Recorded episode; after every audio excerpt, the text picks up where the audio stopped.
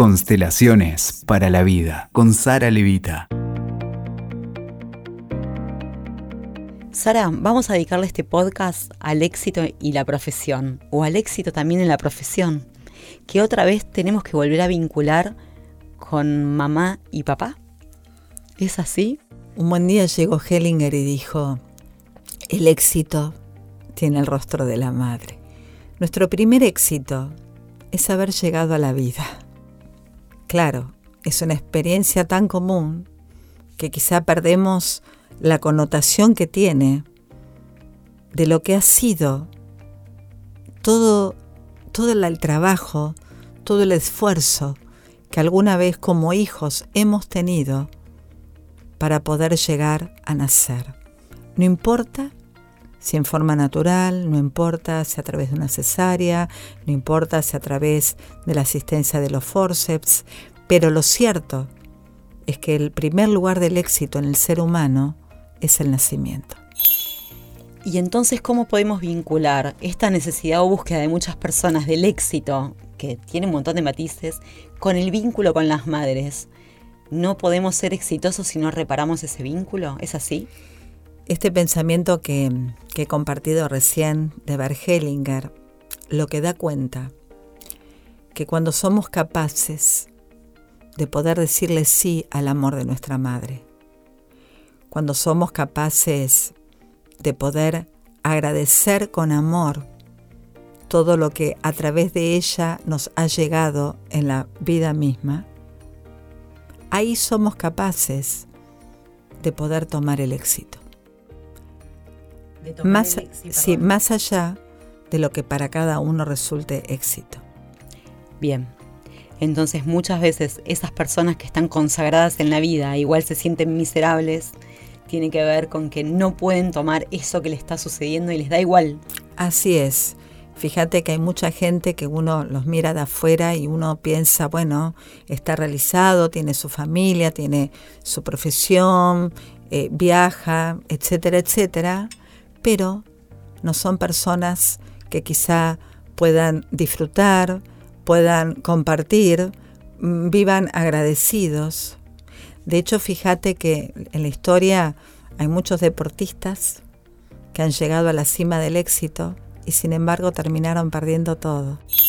O se sienten miserables a pesar de todo el clamor popular. O terminaron eh, viviendo en la calle, digamos, en un lugar de, de pobreza importante. Y esto tiene que ver justamente con un proceso personal que todavía como hijos no fue alcanzado. Muy por el contrario, hay personas que quizás materialmente tienen mucho menos y sin embargo tienen la capacidad de poder disfrutar, de poder vivir a la familia que fueron capaces de construir como un éxito en sus vidas, de poder em, vivir también como exitoso la, la buena relación con toda la vecindad que tiene. El éxito no tiene que ver con lo que tenemos o no tenemos.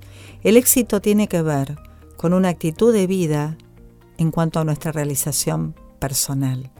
Y eso aparece como resultado del amor que hemos sido capaces de agradecer y de tomar. A nuestra madre. Por eso hay tantas variantes. Personas aparentemente muy exitosas que se sienten miserables.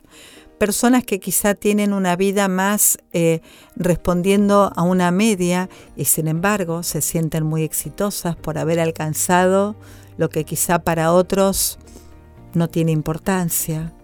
El éxito tiene que ver con esto, Nati. Entonces, cuando podemos recordar que nuestro primer éxito fue llegar a la vida y podemos en ese momento agradecer a quien puso en riesgo su vida para que nosotros podamos llegar a la nuestra, ahí empieza a desarrollarse la disponibilidad que tenemos porque de ese amor se toma la fuerza para poder ir realizándonos a lo largo del camino.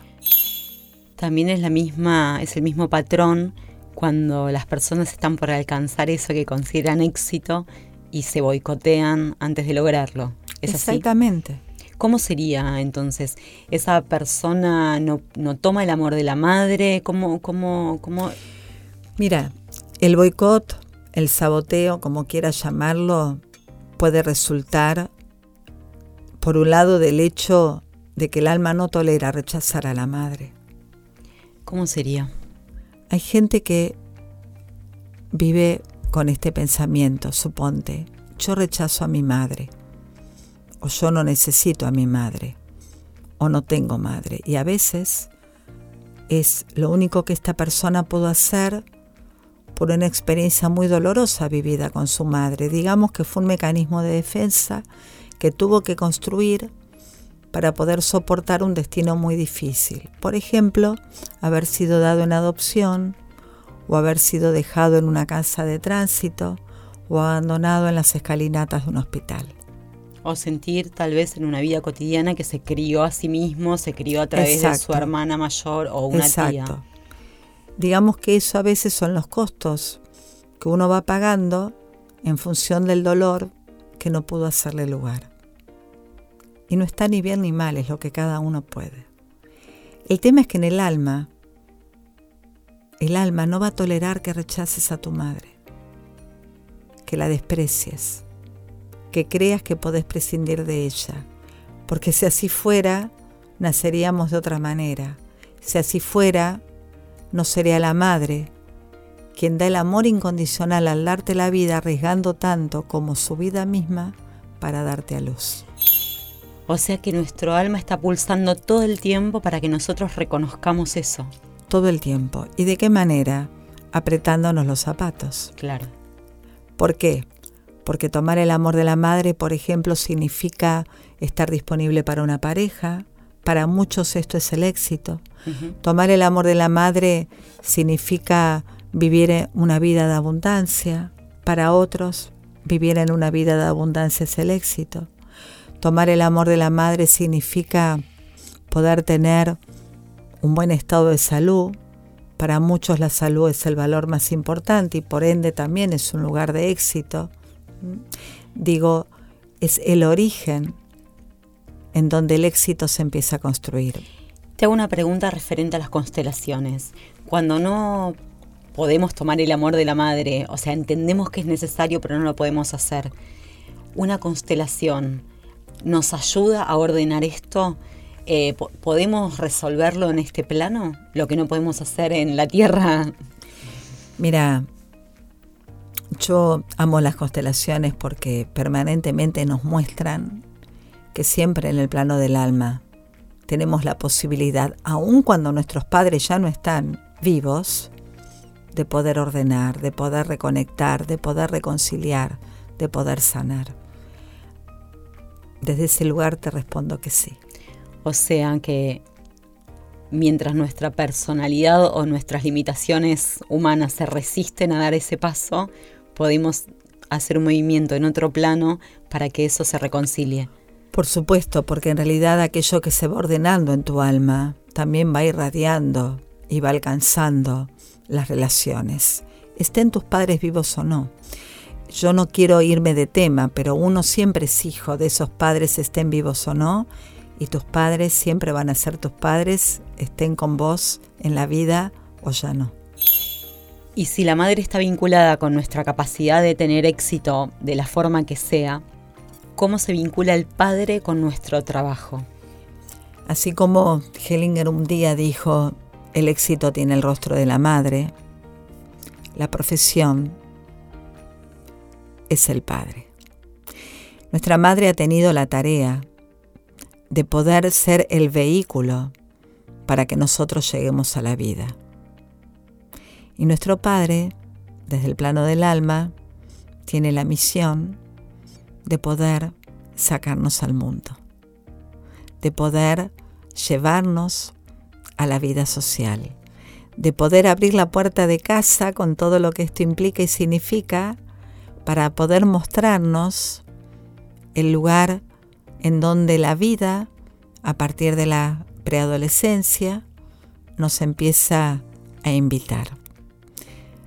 A partir de esto, a lo que llamamos trabajo o profesión, tiene que ver claramente con la vida adulta. Y es ahí donde el padre empieza a tener todo un lugar de fuerza en la medida en que como hijos seamos capaces de tomar el amor, porque nuestra fuerza se toma del amor, no de la ira. La fuerza que tomamos de la ira se traduce en arrogancia, y la arrogancia no sostiene, no construye, no posibilita. La fuerza que tomamos del amor de nuestros padres se transforma precisamente en impulso hacia la vida, en cualquiera de sus formas. Es ese amor al que vos te referís, es el amor que el hijo siente hacia el padre o que el padre es capaz de darle al hijo. El padre junto a la madre le dio todo cuando le dio la vida. No hay que esperar nada más. Y no hay que esperar nada más. Muchos de nosotros hemos tenido la dicha de haber recibido además educación, valores, cultura, higiene, sociabilización, alimento, nutrición, cuidados.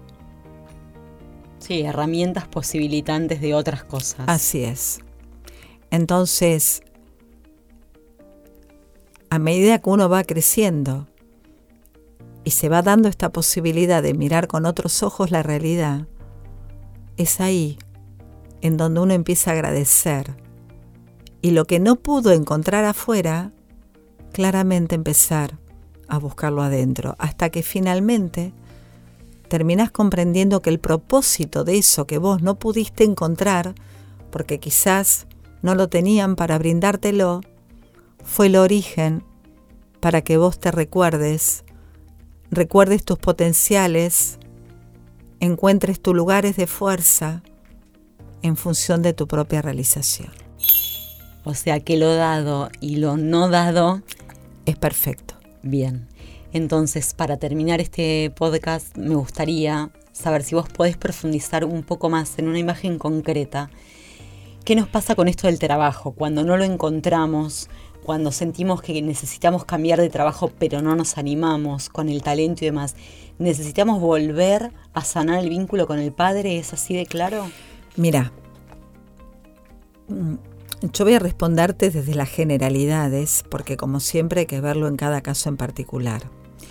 Pero lo cierto es que cuando hay dificultades en cuanto al trabajo o la profesión, en general lo que aparece es que hay algo en la relación con el padre que no termina de fluir con fuerza. Y lo que se ve habitualmente es que en muchos casos, y de nuevo, no en todos, esto simplemente es para compartir una dinámica frecuente que sucede en el alma cuando el trabajo o la profesión no fluye, es que en muchos casos, e insisto, no siempre, la madre no habilita y no da permiso. Por eso nosotros, nosotras, tenemos la obligación para poder compensar lo que la vida nos dio a través de ese padre que ha sido llevar a un hijo en el vientre y tener la dicha de tener esa experiencia mística y de pasar la vida, es darle el permiso, habilitar a ese hijo a que vaya al padre. Y de esa manera la madre compensa con el padre algo tan grande que a través de él le fue dado. ¿Por qué? porque la lealtad de los hijos a la madre, aunque no la hayan conocido, aunque la rechacen, es tan grande. Claro, estoy hablando del alma, no estoy hablando desde la personalidad, que si la madre no nos da permiso, nosotros no llegamos al Padre. Nosotros no nos permitimos amar a nuestro Padre, verlo, honrarlo, compartir con Él incluso. Exactamente. Porque hay algo como, lo voy a decir en jerga, como irradiando ahí que limita ese contacto. Absolutamente. Y esto es uno de los tantísimos ejemplos. Simplemente lo traigo por ser una dinámica frecuente. Perfecto. Y entonces ese impedimento con el vínculo del padre hace que uno no termine de poder potenciarse en su trabajo o elegir. Exacto, porque como hoy te comentaba, la fuerza que se toma del amor es fuerza, impulso para la realización en este sentido en tu trabajo o en tu profesión. Y entonces cuando tenemos que resolver un tema vinculado con nuestro trabajo, sea cual sea, al menos hay que estar atentos a, ver qué pasó en la relación con nuestro padre. Porque, ojo, pueden haber múltiples factores. Simplemente te doy un otro ejemplo. Supongamos que vos sos un hermano sobreviviente a otro que perdió la vida. Esa culpa, por el esa culpa del sobreviviente, así se nombra, en el plano del alma, te puede llevar a sabotear una oportunidad profesional importante que la vida te trae. Por eso yo mm, insisto, hablamos de generalidades. Perfecto, sí, pero es una información que abre para poder pensar qué nos pasa a nosotros con estos vínculos. Exacto. Y, si no hay ahí un origen que hasta ahora no podíamos ver sobre la resultante que está teniendo en nuestra vida. Por eso el éxito profesional va a depender del amor que hemos sido capaces de tomar de nuestra madre y de nuestro padre. ¿Por qué? Porque todo lo que vamos ordenando en este primer eh, sistema, hijo, mamá y papá, es lo que finalmente luego vamos a trasladar a las otras relaciones con todo y con el todo que vamos construyendo a lo largo de nuestra vida. Gracias, Aram. Gracias a vos, Nati. Escuchaste Constelaciones para la Vida con Sara Levita.